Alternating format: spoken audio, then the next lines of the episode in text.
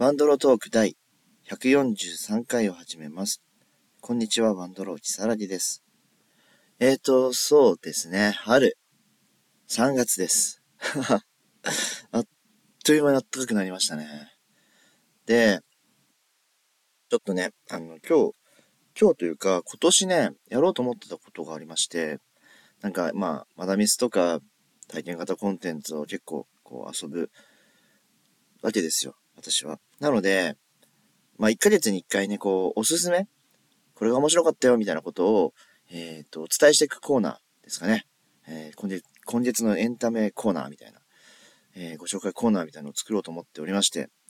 えー、毎月ね、やっていこうということで、ちょっともう、えっと、3月になってしまったので、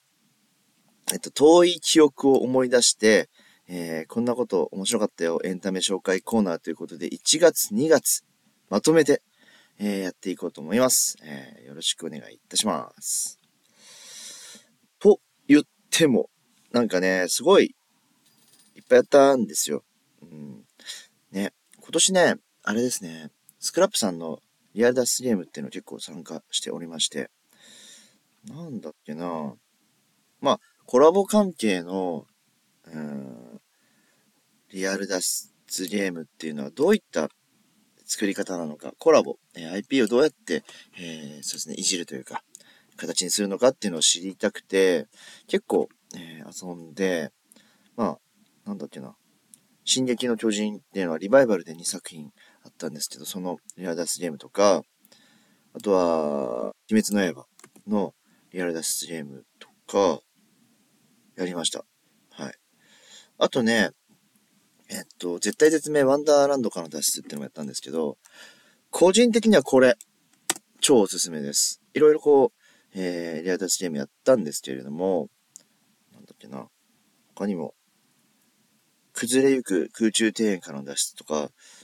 面白いんですよ、全部。結構面白いな。それぞれ面白いところがあって、えー、で、特に最近のはね、その、イマーシブ感というか、パズルを解くだけではなく、その世界に、え、入り込めるような描写であったり、設定であったりの、すごい、え、意識して作っていることが多くて、まあ特にコラボとかそれもね、えー、結構かん、なんだろうな、ファンの方がそういうのを感じられるように作ることが多いなっていうのはまあ印象的なんですけど、まあ、そんなところでですね、えっ、と今年1月に行きました、えー、絶対絶命ワンダーランドからの脱出っていうのが、まあ、すこぶり良かったっすね。うん、めちゃくちゃおすすめ。まだやってんのかな？うん。あれは、なんだろう。まあ、デスゲームに参加するんですけど、それを、ね、どうやってリアル脱出ゲームにするんだみたいな感じだと思うわけですよ。はい。それがね、めちゃくちゃ、めちゃくちゃいいんで いいとしか言えないので、ぜひぜひ、えー、いる方はぜひ、行ってみてくださいって感じかな。まあ、あのー、そういう意味では、ラスゲーム系を結構行きましたって感じ。あと、鈴木企画の舞台と、謎解き的なのも行きました。あとね、えっ、ー、と、ミステリーナイトさんがやっている、えっ、ー、と、演じるミス、演じるミステリーっていうのがありまして、で、まあミスト、ミステリーナイトっていうのは、まあ前にも多分ここでおしゃべりをしたと思うんですけれども、えっ、ー、と、ホテルに泊まって、もう一日がかりというか、えー、舞台見て、現場検証を見て、あと資料読んで、えー、あと映像、ビデオメッセージみたいなのがあって、そういうのは総合的な情報、多角的な情報を、まあいろんなこう、角度で見ることによって真相を導くっていう推理ゲームがあるんですよ。で、去年8月にあ、8月？が一回亡くなって、9月か10月になったんですけど、泊まりがけでやったあの池袋メトロポリタンでやってるミステリーナイト、えー、めっちゃ面白かったって話をしたかもしれないんですが、まあ、そのね、えっ、ー、と、イーピン企画さんっていうところが、えー、作らってらっしゃるんですよ。で、イーピンさんがまたその、ちょっとね、えー、新しいことやりますって形で、えっ、と、エンジェルミステリーということで、えこ、なんだっけな。孤島のラビリンスかな、タイトル。孤島のラビリンスっていうタイトルで、えー、っと、結構ね、その島に行った人たちが巻き込まれる、えー、朗読劇を見るわけですね。まあ、朗読といっても結構この、身振り手振りとか、えっ、と、まあ、演劇をやりながらやるんですけれども、その朗読劇の中で事件が起きて、で、誰がどういう行動をしていたか、どういう発言をしていたかっていうのを、演者じゃない、演者ね、客は見て、で、元々の資料もあるので、で、チーム戦で4人ぐらいで、あの、挑む形になるんですよ。で、えっ、と、まあ、何時間かな ?1 時間もないか、1時間もないぐらいの舞台を見て、で資料を照らし合わせて、チームで相談して提出するって遊びがあって、でね、なんか上位3名まではなんか商品がもらえるんですけど、でも多分点数的にはね、4位ぐらいだったと思うんですよね。なんか、回によって最高点が違うので、なんかね、穴場の回だったら1位になれたぐらい点数だったんですよ。聞いてると。なんですけど、なんか猛者が集まってしまうと、もう上位がね、そのミステリーナイトマニアの方々が 高得点を上げてしまうので、そうですね、犯人とか分かったし、だいぶこう推理ははかどったんですが、なかなか、ね、なかったっていう遊びがあって、これ面白かったんですよ。エンジンミステリーが、えっ、ー、と、6000円ぐらいかな、ワンプレイ。なので、えっ、と、まあ、マーダーミステリーとか他の、えー、ダッシュゲームと比べると高いんですが、ミステリーナイトって2万いくら、3万近くするんで、まあ、そういったあの泊まりがけのコンテンツと比べると安価で、えー、推理ゲームを楽しめるっていう意味ではすごい良かったな。で、えー、こちらの方が、えー、っとですね、ラビットホールさんで、その朗読劇の、朗読する部分をプレイヤーが朗読して、えー、推理をするっていう、まあ、僕たちがよくね、金田一でミステリーナイトをやってるような形があるんですよ。金田一ナイトかっていうのがあるんですよ。それをね、えー、っと、実践するよっていうのが、ラビットホールさんで、えー、っと、最近、えー、アナウンスがあって始まってるらしいので、で、しっとりとしたバーでワンドリンクで、なんかお楽しみできるっていう形でね、あの、まあ、まあ、価格がそこそこした、5500円ぐらいしたのかな。そこそこするんで、えっ、ー、と、できれば演出とかモリモリで雰囲気を楽しめるようなものになってるんであれば、超いいかなって僕は思いました。はい。まあ言ってないんで、もういけないんですよね。この、本編の朗読版の、えー、演じるミステリーを見てしまったので、同じシナリオだと思うので、えっ、ー、と、参加できないんですよ。それを見ちゃうと。っていうね、欠点があるんですが、まあ、ご興味あれば、ぜひぜひって感じで。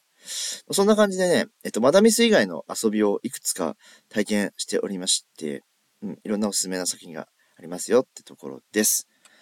で、えっと、マダミスリーに関して言うと、まあね、2月中、1月、まず1月。1月はね、うーん、ああ、漆黒動乱。はい。え、っと、駒込ガレージ、えー、あれですね。サイカさんのところの、名前が急に出てこなくなっちゃうんですが、えー、と、漆黒動乱っていう、世界は終わりでできているという、えー、が、まあなんですかね。かなりこう、マーダーミステリーではない何かではあるものの、その体験ゲームとして、まあ、TRPG 的な遊びとして、とてもいい、えー、作品があるんですけれども、それがね、感想を言うときには、えっ、ー、と、蕎麦を食べましたっていうやつで、あの、感想を言えって言われる、あのね、そ、蕎麦を食べたっていう感想を言ってくれって言われる、えー、作品だったんですけれども、そうですね、あの漆黒ドラの方は2階で蕎麦を食べたと言えと言われるような作品でして、まあね、本当にね、あの、セカオワ、セカオワの、うん、には、バージョンアップというか、漆黒動乱のがめっちゃ好きですね。うん。まあ、多分設定とか世界観とかいろいろあるんで、僕はそれが、あの、ハマるタイプだったと思うんですよ。で、ほんとプレイヤーによってすごいこう、なんだろうな、選択肢の幅があったりとか、判断の余波がすごいあるんで、めちゃくちゃ余白がめっちゃあるんで、えっ、ー、とね、まあ、マダミスを遊ぼうという気持ち、えー、で、行かなければ、すごい僕はおすすめです。はい。っていうのが漆黒動乱。あとはね、1月はどれかな。まあ、結構あるんですが、これ言ったっけ？リアルマーダーミステリー。これも言ったかもしれないな。言ったかもしれない。2月。2月は、えー、っとね、マダミスは結構もうこれもね、えー、っと、エンプレスの書架とか、ツールズとか、あとは茨の道の殺人鬼とか、新約聖書とか、もうそれ結構やってるんですけど、あのね、あ、大洗にも行きまして 大洗に行って、なんか、ね、人が足りないところを補足したりとかしてたんですけど、えっとね、ウェーブマジックっていう、大人数マダミスと言われるもののシリーズの一つを、えー、っと、ま、先行体験的な形で遊ばせていただきました。で、これまでね、いくつかあるんですよ。えー、っと、パリで、え？パリのカジノで、杯を、じゃ祝杯を、じゃあな、なんかな、パリカジって訳されるやつとか、あとは、えっ、と、エリックアワードっていうやつで、まあ、パリカジは、なんかですね、パリで、なんかオークションが行われたりするっていう設定で、みんな結構お金持ってたりとか、取材の人がいたりとか、まあ、カジノなんでいろんなことが起きますっていう、30人ぐらいの学びですね。で、エリックワード僕まだやってないんですけれども、多分、えっ、と、映画の授賞式かな、という感じの、えー、作品で人が集まって遊ぶと。で、えっ、と、今度はウェブマジックなんですけれども、これはですね、まあ、ザ・ハリポタみたいな。そう、魔法学園もので、生徒と、まあ、あとは、教授かな教授でいいのかな？先生たちとかがいて、で、事件が起きるし、魔法学園なんで、いろんな魔法が飛び交ったりとか、えー、イベントことがすごい時間時間であって、めちゃくちゃこのね、何をすればいいんだっていうのが結構時間ごとに分かれていて、生徒たちはそれに向けて奔走するし、もちろん大枠としての謎もあったりとか、えいくつもの事件が起きてたりとか、すごいね、こう、緻密に絡まり合う人間関係がすごい面白くて、ま、人数がね、これまでの30人規模ではなく17人ということで結構少ないのですが、個人的にはとても、とてもとても面白かったなと思うので、えっ、ー、とね、えっと、パリカジも僕すごい楽しかったんですよ。でも、多分当たり役を引いたおかげで、めちゃくちゃドラマティックな展開を体験できたなと思っていて、であとは、えっと、アミューズメント施設ですかね。あの、アミューズメントカジノ的な、あの、結構本当に、あの、ちょっとぽい場所で遊んだってのもあって、まあ、その分ちょっと、場所代がかかってしまったんですが、でもそれでも十分楽しかったって思うんですが、えっとね、ウェンマジックは場所が本当に会議室、とある会社の会議室で、えー、やらせていただきまして、そういう意味では雰囲気とかは全くなく。まあ、あれですね。えっ、と、僕は一応グリフィンドールのマウンドを 持っていたので、それをね、こう、羽織っていったわけですが、まあ、結構意外とこうみんなね、魔法使いっぽい格好をしていて、雰囲気はあったので、すごいそれは楽しかったんですが、やっぱロケーションもちょっとね、凝った、えー、古びた洋館とか、ああいう本当ロケ地でやったりするとめちゃくちゃ雰囲気もあって楽しいんじゃないかなと思うし、本当ゲームとしても、えっ、ー、と、人間関係が30人よりはこう狭まるので、少なからず絡みがある人が結構増えてくるって意味ですごい良かった作品で、僕はもうすごい、あの、今年、今年というか、まあ、2月、2月の一押しいや、みんな一押し、一押しなんだけど、ツールズ、ギコチナイスっていうのをね、めちゃくちゃ、えー、いいですよ。おすすめです。ライトディークさんっていう京都の、えー、お店でしかプレイできないのを出張公演していただいて、えー、こっちでやったんですけど、まあこれもなんか、うん、ミスではある。しかし、試されてる俺たち、みたいな。すげえ頭使うと思います。で頭の良すぎる人がやったら結構分かっちゃうのかもなと思いつつ、はい。どうかな。まあ、パンドラ、パンドラもね、えっと、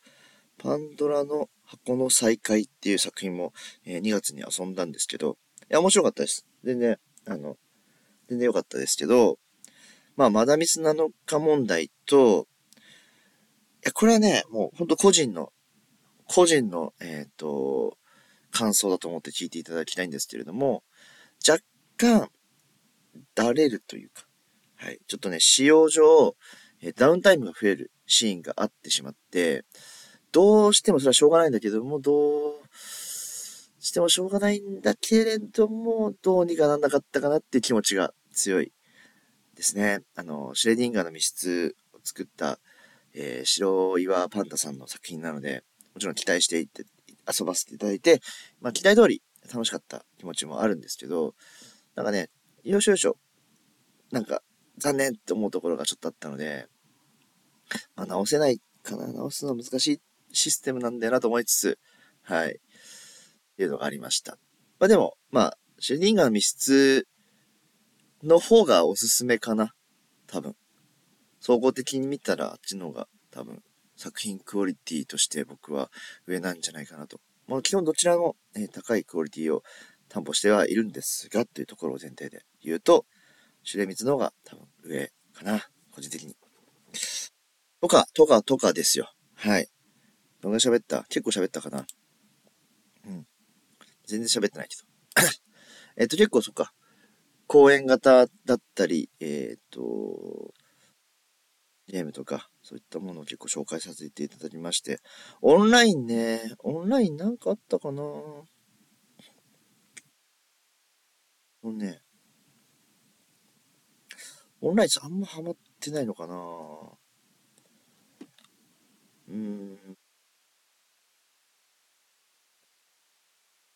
あの、ちょっと待ってくださいね。タイトル落ちちゃったよ。ゆっくりと苦しみを持ってっていう、えっ、ー、と、ひろゆさんの作品かなは、嫌いじゃないアプローチだなって思いました。はい。結構その、オンラインで体験させるには、えー、良い、ベクトルを持った作品で、まあ、オフで遊ぶのに、オフ公演やってるとこもあるっぽいので、まあ、どうやって、長靴さんかななんかやってるんですよね。だからそこは多分ね、すごい頑張って表現すれば再現できると思うんですが、まあとても向けな、えー、リミックを持ってる作品で、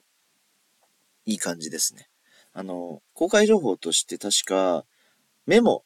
禁止なんですよ、確か。そ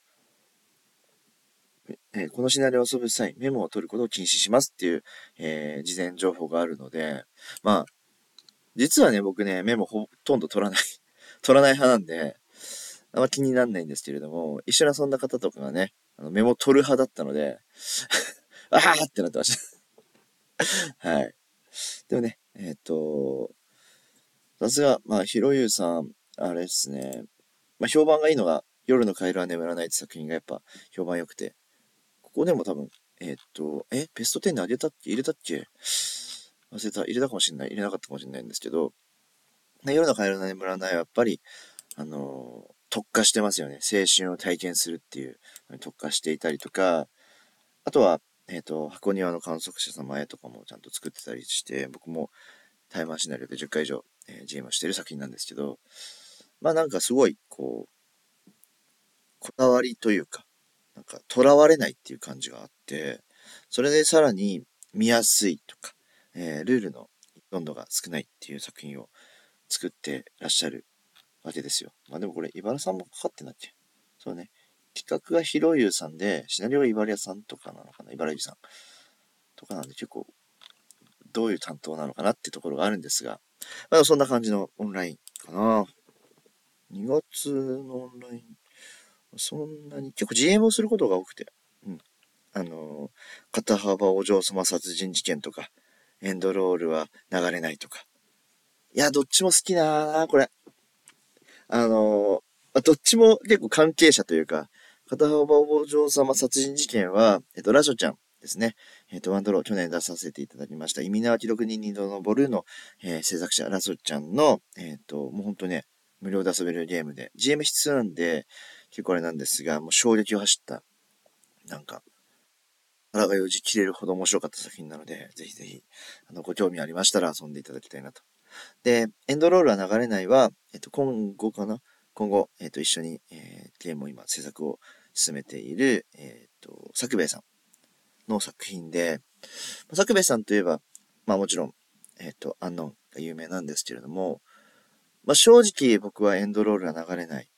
めちゃくちゃ好きです。はい。これも GM 必須で。やっぱね、GM がやりたくなる作品なんですよ、これは。特に。なので、まだ1回しか GM してないんですけど、マジであのー、要望があればやりますが、結構 GM によって体験度変わると思うので、はい。どなたに頼むかは、あの どなたに頼むかって言われちゃうとね、選ばれないかもしれないんで、あれなんですけど、ぜひやりたい作品の一つですね。GM として。はい。そんな感じで、えっ、ー、と、1月2月のおすすめエンタメ。まあ、体験ゲーム、マダミス、オンラインとか、そんな感じの紹介でした。また、えー、3月会を。結構ね、もう3月会溜ま、溜まってるんですよ。もう十何日で。はい。なので、お楽しみにということで終わります。お疲れ様です。